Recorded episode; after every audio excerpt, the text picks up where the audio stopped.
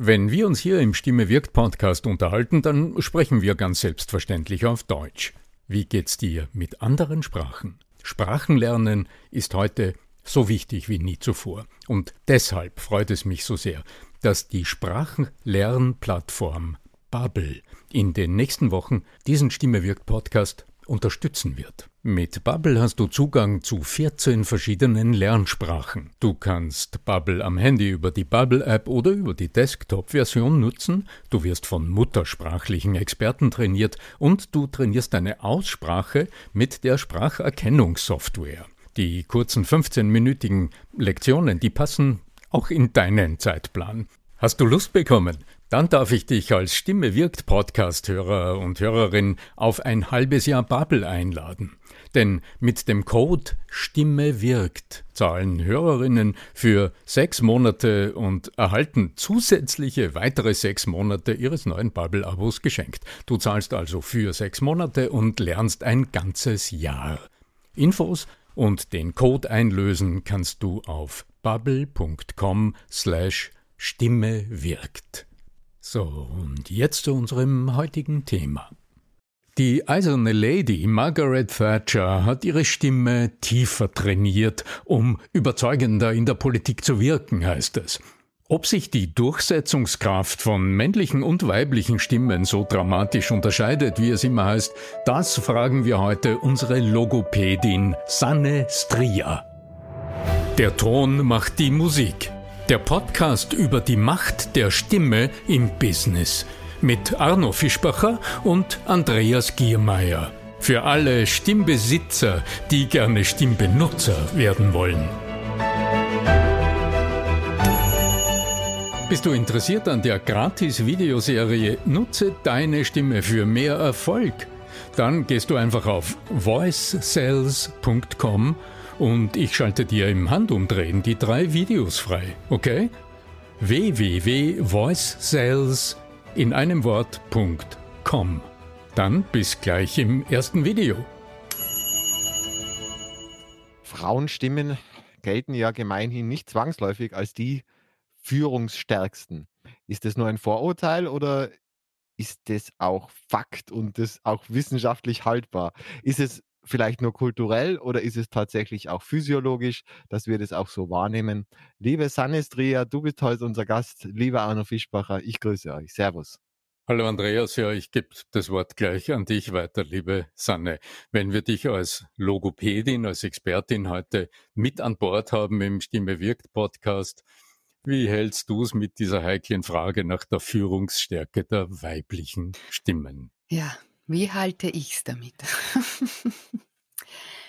ich meine, dass eben Frauen, wenn wir jetzt ein, ein Meeting nehmen, wo Frauen und Männer an diesem Meeting teilnehmen, mir doch immer wieder in meiner Praxis leidvoll mitteilen, dass sie oft nicht gehört werden, dass sie zu wenig Durchsetzungskraft haben und oft Männer mit kräftigeren, dunkleren Stimmen leichter gehört werden, leichter das Wort ergreifen und ja, sich damit eben gegen Frauen öfter durchsetzen können. Mit diesen Frauen erarbeite ich dann sehr wohl Tipps oder mache Übungen, wo sie sich richtig mal ausprobieren können, wie denn das so ist, wenn sie hineingrätschen in ein Gespräch zum Beispiel. Oder es auf den Punkt bringen. Oder mit einer direkten Ansprache, mit einer direkteren Formulierung ihren Standpunkt darstellen. Das üben wir und wenn Sie dann zu mir zurückkommen und wir über den Versuch, es eben im Alltag oder im Arbeitstag umzusetzen, resümieren, kommt, was das Erfreuliche ist, es hat funktioniert oder jetzt meinen meine Kolleginnen und Kollegen, ich bin zickig, ich keppel, ich bin zu direkt und zu schroff. Und ich meine, dann sind wir eben im kulturellen Bild. Hm, ist ganz interessant, was du, was du berichtest. Es steckt natürlich auch die Frage, die wir heute einfach auf, als, als Titel gewählt haben, ist natürlich ein bisschen provokant gedacht, weil ich glaube, wir sind alle drei grundsätzlich der Ansicht, dass, hm, also warum sollen Frauen weniger Führungskräft, führungsstark sein oder weniger in der Lage sein, Teams zu führen, Gruppen zu führen, Abteilungen zu führen, Unternehmen zu führen als Männer. Warum soll das so sein? Ganz im Gegenteil. Dort, wo es um Unternehmensentwicklung geht, um Unternehmensberatung geht, da hört man heute oft, dass ähm, dieser Schuss naja, das ist wieder so eine kulturelle Formulierung, weiblicher Zugang äh, zu Planungs- oder, oder Steuerungsschritten den Unternehmen gar nicht so schlecht täte. Du hast mich aber jetzt äh, hellhörig gemacht, denn ich erlebe das ja auch im Coaching oder im Training, er, erlebe ich ja auch öfter, dass wenn du jetzt, ganz egal ob Mann oder Frau, wenn du jetzt versuchst, unbedingt zu Wort zu kommen, also wenn du jetzt versuchst, quasi mit Kraft wo hineinzugehen, dann passiert ja bei männlichen wie bei weiblichen Stimmen grundsätzlich dasselbe nämlich dass dieser innere Anspruch, ich will jetzt, ich muss, ich tu's, ja, einfach die Muskelspannung erhöht. Ähm, das ist ja so der innere Antrieb dahinter. Jetzt setze ich Kraft ein, ich tu's jetzt. Und ähm, du hörst es jetzt schon in meiner Stimme in dem Moment. Ja, äh, wird's im Kehlkopf äh, gespannt und dann werden die Stimmen höher. Und jetzt gibt's halt in der Wahrnehmung der Menschen im Team, die jetzt da im Meeting sitzen, das du vorhin zitiert hast, gibt's halt die einschlägige Reaktion. Männerstimmen sind halt insgesamt, sagen wir mal, durchschnittlich doch ein Eck tiefer als Frauenstimmen. Und je höher durch diese Anspannung, durch dieses Wollen, durch dieses unbedingte Wollen Frauenstimmen dann werden, das kann schon einmal im Gehör von Männlein und Weiblein einen Effekt triggern, der dann weniger gewünscht ist. Nämlich dann wird der Ton unangenehm. Und naja, dann, dann sind diese Reaktionen gar nicht so weit entfernt, von denen du sprichst. Jetzt ist also die Frage, was kann man tun? Da sind wir nämlich wieder bei einem doch, äh, sagen wir, naturgegebenen, wahrnehmbaren Unterschied zwischen Männerstimmen und Frauenstimmen. Männerstimmen sind halt zumindest durchschnittlich tiefer als Frauenstimmen und Frauenstimmen geraten dadurch schneller in diesen, ich nenne es gern, Alarmbereich der menschlichen Stimme, der im Gehör der Zuhörer hm, gerne Widerstand erzeugt. Was ist also dann zu tun aus deiner Sicht? Liebe Sanne. Also, das, was du Alarmbereich nennst, ist auch Alarmbereich. Da gibt es einen Formanten, der eben der 3000 Hertz Formant ist. Und wenn der angesprochen, angesungen wird, dann geht der wirklich direkt durch den Gehörgang ins Gehör, in den Kopf und macht eben Alarm. Okay, also das einmal, das soll so sein. Bei einem Meeting muss es nicht unbedingt sein. Was man tun kann, ist, du hast es angesprochen, Männerstimmen haben dieses Problem selten, weil sie von Haus aus tiefer sind. Wenn jetzt eine Frau bemerkt, dass sie damit das Problem hat, dass sie eben nicht richtig so wahrgenommen wird, wie sie ist, dann ist es gut, wenn man eben in der Stimmarbeit, in der Stimmtherapie am Eigenton arbeitet. Einmal findet, wo ist denn dieser Sprechton der Frau? Weil hin und wieder durch Angewohnheit kann es sein, dass diese Frauen schon einen Tick höher sprechen, als eigentlich ihr Eigenton es vorgesehen hätte. Und wenn dann dieser Eigentum gefunden wird, wird mit diesem trainiert, geübt. Der wird eben der Frau durch diverse Übungen als ihr eigener Ton auch wirklich wieder suggeriert, dass sie ihn auch hört. Und wenn sie in Auseinandersetzungen, in Meetings, wo sie eben was zu sagen hat, in ihrem Eigenton bleibt, dann ist sie bei sich dann ist sie authentisch und dann kommt das, was sie sagen möchte, garantiert auch so bei ihrem Gegenüber an. Wenn ich es jetzt in meine Worte übersetze, dann äh, klingt für mich dieser druckvolle Klang der Stimme, dieses, dieses Enge, das in uns diesen, diesen Widerwillen äh, triggert. Ich nehme die, äh, die Stimme dann gewissermaßen als spitz wahr. Und äh, das Gegenteil dieser Spitzenstimmen wäre, wenn die Stimme in die Breite gehen darf. Wenn die Stimme auch den Raum sich nehmen darf, also den Raum als ähm, Kategorie nutzen kann, um jetzt nicht nach vorne per Push die anderen zu überzeugen, sondern sie in den eigenen Hörraum mit hineinzunehmen und dadurch eher einen Sog als einen Druck zu erzeugen. Die Frage, die ich mir jetzt natürlich stelle, ich höre euch dazu als, als Theoretiker, die mir da erzählen, wie das alles funktioniert. Ich komme jetzt einmal ganz, ganz heftig von der Praxisseite und sage, okay, ich ertappe mich jetzt, ich bin vielleicht eine, eine weibliche Führungskraft oder meine Frau ist eine oder wie, oder wie auch immer, ich habe mit einer zu tun.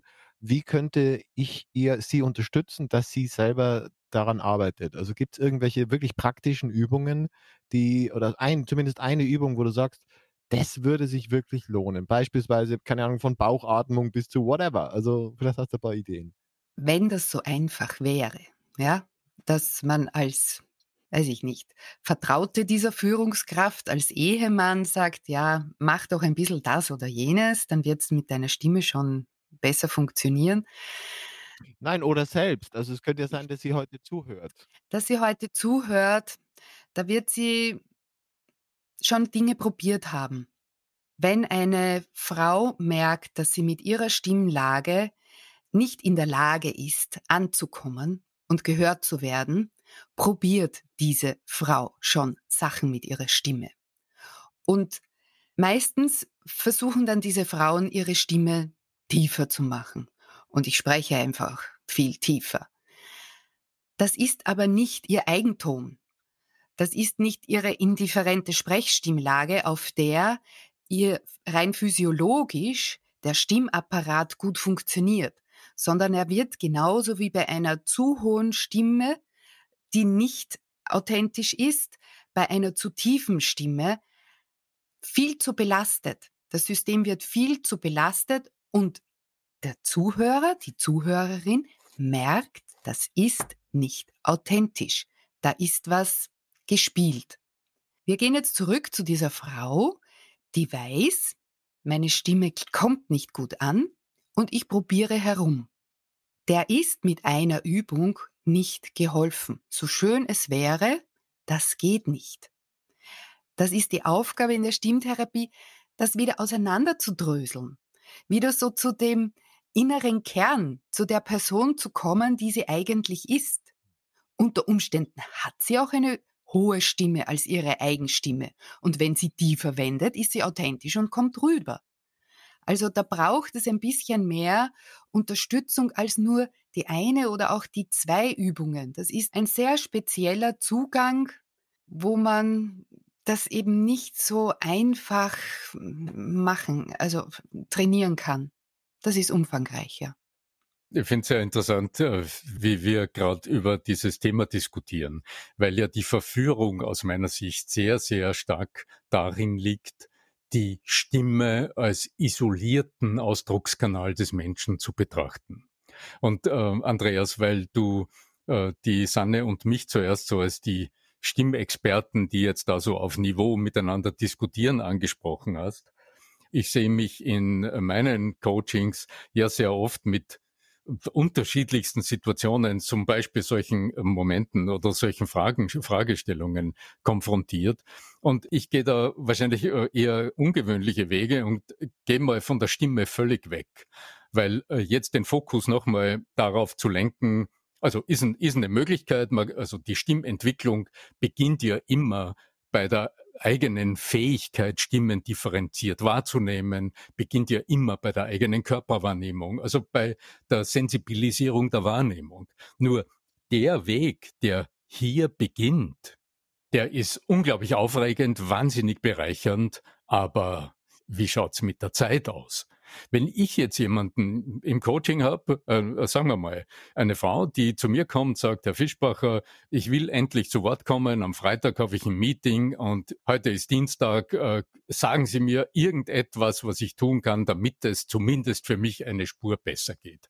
Würde ich dann sagen, okay, jetzt beginnen wir einen sagen wir mal, halbjährigen Prozess, blenden Sie den Freitag aus, dann äh, habe ich die Kundin verloren und mit Recht. Also mache ich ganz was anderes. Ich sage, na ja, worum geht's denn? Und was sagen Sie denn dann zum Beispiel? Und dann horche ich mir mal an, wie formuliert sich denn diese Dame? Das betrifft Männer übrigens im, selben Ausmaß, speziell wenn es darum geht, sich in Meetings durchzusetzen. Wie formuliert es sich denn? Also wie, welche Worte, welche sprachliche Strukturen verwendet diese Person, um sich dort durchzusetzen? Und weil ich ja, jetzt das mir, sage, das sind wir beim Sprachmusterthema, weil indem ich sage, jetzt argumentiere ich, jetzt sage ich meine Meinung, dann bin ich ja schon in dieser Vorschub, also ich, meine Meinung und die sage ich jetzt und ich will sie zu Gehör bringen. Naja, da krampft sich mein Kehlkopf schon ganz natürlich zusammen bei dieser inneren Haltung. Also äh, wäre mein äh, Zugang jetzt kurzfristig gesehen ein ganz anderer und würde mal sagen, haben Sie zugehört? Auf was nehmen Sie Bezug? Und wie formulieren Sie das? Dass Sie gerade zugehört haben und dass Sie bereit sind, auf etwas Bezug zu nehmen, bevor Sie selbst von sich aus etwas einbringen. Und schon werden wir als Außenstehende oder als Beteiligte hören, dass sich der Ton der Stimme völlig verändert, weil die Stimme ist ja immer das ursächliche Kommunikationsinstrument, das uns zur Verfügung steht und das in jeder Lebenslage, bei jedem Ton immer vermittelt, welche innere Haltung wir zu unseren Gesprächspartnern gerade zur Verfügung haben. Bist du interessiert an der Gratis-Videoserie Nutze deine Stimme für mehr Erfolg? Dann gehst du einfach auf voicesales.com und ich schalte dir im Handumdrehen die drei Videos frei, okay? www.voicesales in einem Wort.com. Dann bis gleich im ersten Video ich gebe dir selbstverständlich recht, dass die, die, Wort, die Wortwahl und die, die Art der Sprache, die verwendet wird, mindestens ebenso wichtig ist. Dann äh, brauche ich aber nicht äh, die Sanistria heute zu Gast zu haben, weil Sanistria ist für mich die ultimative Expertin für Stimme. Deswegen habe ich diese Frage natürlich noch einmal nachgehakt. Ja? Weil sonst könnte man natürlich auch kommen mit anderen ähm, Dingen, die auch Männer nutzen, äh, wo man ja sagen muss, allein beispielsweise Grüße an die Elisabeth Motsch. Äh, es ist ja auch, wie man sich kleidet, wie man sich aufbaut, also auch körperlich, in der Haltung und so. Da kann man ja auch noch, oder, oder auch in, in der Mimik, allein dadurch wird ja schon Führungsanspruch deutlich. Ja, also das, das, ob jemand jetzt mit seinem Schlabberlook daherkommt oder sich wirklich auch dementsprechend anzieht, als, also sich verkleidet als Führungskraft, bis er vielleicht irgendwann und sage, oder bis sie irgendwann auch das verkörpern kann, das ist ja ein Prozess. Nur, wie gesagt, heute ist der Fokus natürlich primär auf der Stimme. Aber es gibt viele verschiedene Faktoren, die selbstverständlich ihr es vielleicht auch erleichtern würden, in diese Rolle einzutauchen. Wie beispielsweise Kleidung, wie beispielsweise die Änderung der Haltung. Innen wie außen. Ja, ja. Mhm. Naja, für mich schließt sich eine, ja, an dich eine ganz einfache Frage an. Weil viele Wege führen nach Rom. Das ist ja überhaupt keine Frage. Ähm, es gibt für diese komplexen Fragestellungen, wir reden ja immer über Kommunikation. Also letztlich das, was uns hier ja vereint in diesem Podcast, das ist ja nicht die, die Stimme als isoliertes Phänomen und an dem doktern wir jetzt herum und da schrauben wir und da stellen wir irgendwelche, äh, irgendwelche Stellschrauben neu ein, sondern letztlich äh, das, was uns alle gemeinsam bewegt, ist, ja, wie funktioniert Kommunikation noch befriedigender mit noch besserem Ergebnis. Aber Kommunikation heißt ja zuallererst, wie kommuniziere ich mit mir selbst? Und da komme ich ganz logisch zu dem zurück, Sanne, was du vorhin gesagt hast. Denn was immer dann das Mittel der Wahl ist, um kurzfristig etwas zu erreichen, äh, ich höre dich ja so reden, dass du sagst, der allererste Schritt ist im Grunde immer, sich selbst zu erforschen und mal hinzuhorchen, höre ich mich überhaupt selbst? Wie höre ich mich? Wie ordne ich das ein? Was erlebe ich selbst? Und so wäre meine abschließende Frage vielleicht an dich, Sanne. Du hast über den Eigenton gesprochen. Was wäre denn jetzt ganz praktisch gesehen das eine oder andere praktische Mittel, um deiner Klientin, deiner Kundin oder ja, etwas an die Hand zu geben, wo, wie kann ich denn meinen Eigenton erforschen? Wie geht denn das? Der Eigenton ist eben der Ton, um den herum die Sprachmelodie sich am meisten rankt. Er liegt innerhalb von drei Ganztönen, also von einer Terz, kann in der Früh vielleicht noch ein bisschen tiefer sein, zum Mittag dann wieder höher, also er bewegt sich so innerhalb dieser Terz und dieser Eigenton lässt unsere Stimmlippen physiologisch unaufwendig gut schwingen. Meistens wenn es kein Problem gibt, ist dieser Eigenton, dieses zustimmende Mhm. Wenn ich zuhöre und jemandem ein, mit einem Mhm das Gefühl gebe, also nicht das Gefühl gebe oder ihm zeige oder ihr zeige, ich habe zugehört, ich habe es verstanden. Man kann aber auch monoton zählen. Ich sage immer von eins bis sieben, weil das N des Siebens lässt sich dann gut aushalten und in ein Summen übergehen. Das wäre eben in meinem Fall eins, zwei, drei, vier, fünf, sechs, sieben. Das ist mein Eigenton. Und mit diesem, wenn ich den gefunden habe, wird eben weitergearbeitet, wird eben das, was du, Arno, vorher gesagt hast, die Stimme in die Breite gebracht, wird eben Klang in die Stimme gebracht durch eben zum Beispiel ähm, diese Kauübung nach Fröschels. Immer noch eine der Übungen, um eben einen guten Klang zu entwickeln. Da wird mit diesem Eigenton laut, aber ohne wirklich etwas im Mund zu haben, gekaut. Und so nähert man sich sukzessive immer mehr diesem Ton.